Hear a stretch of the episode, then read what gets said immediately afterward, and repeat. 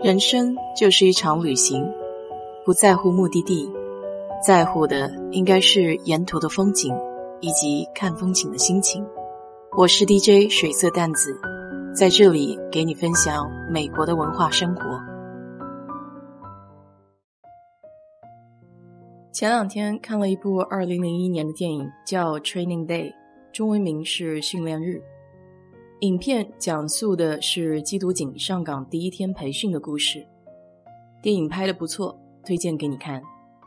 今天就来看一看美国的警察系统。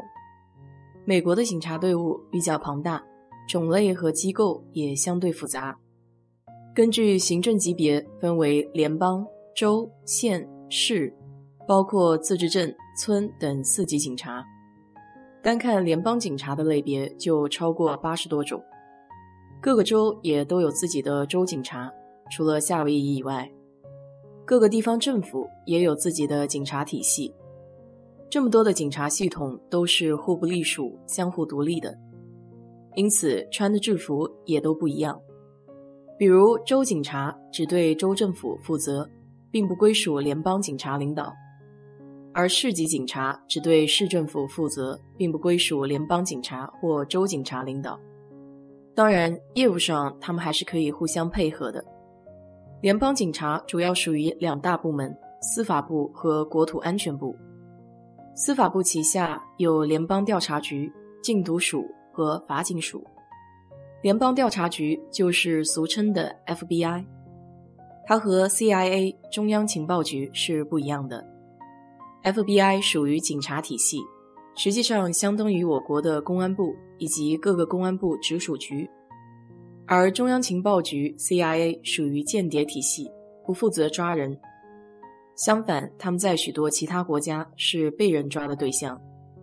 FBI 主要负责两百多种违反联邦法律以及严重威胁国家安全的犯罪行为。再来看一看司法部旗下的禁毒署，它也被称为美国药品强制管理局。从名称上看，似乎像我国的药品监督局，但其实这里的药品主要指的是违禁药品，比如毒品，而美国食品药品监督局 （FDA） 才是真正的相当于我国的药品监督局机构。美国缉毒局的权力非常大，武器配备也很强，这个机构有独一无二的特权。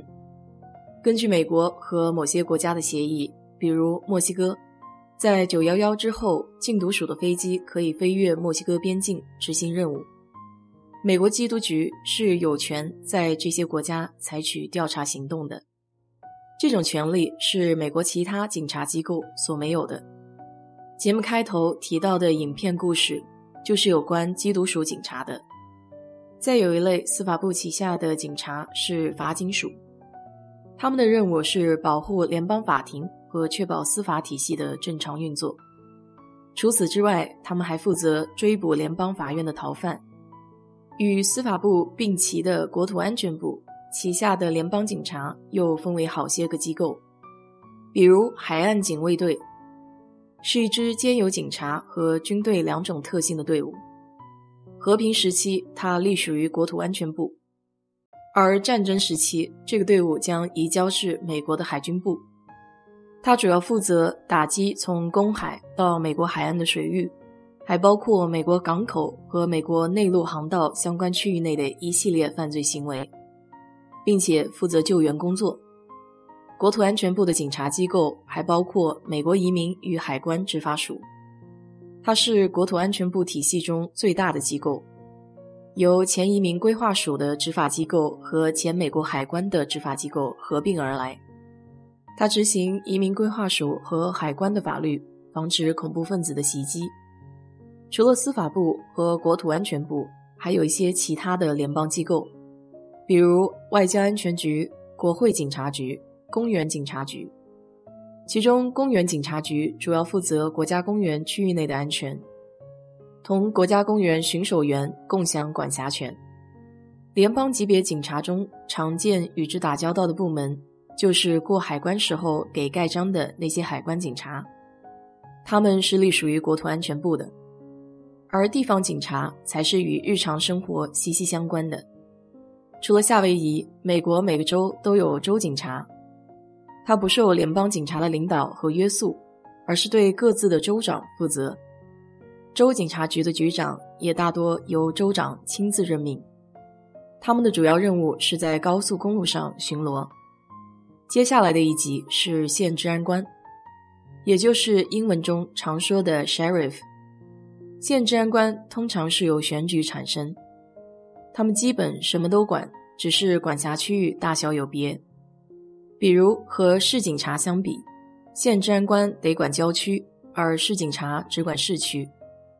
需要注意的是，这里的县市概念与国内正相反，县要比市大。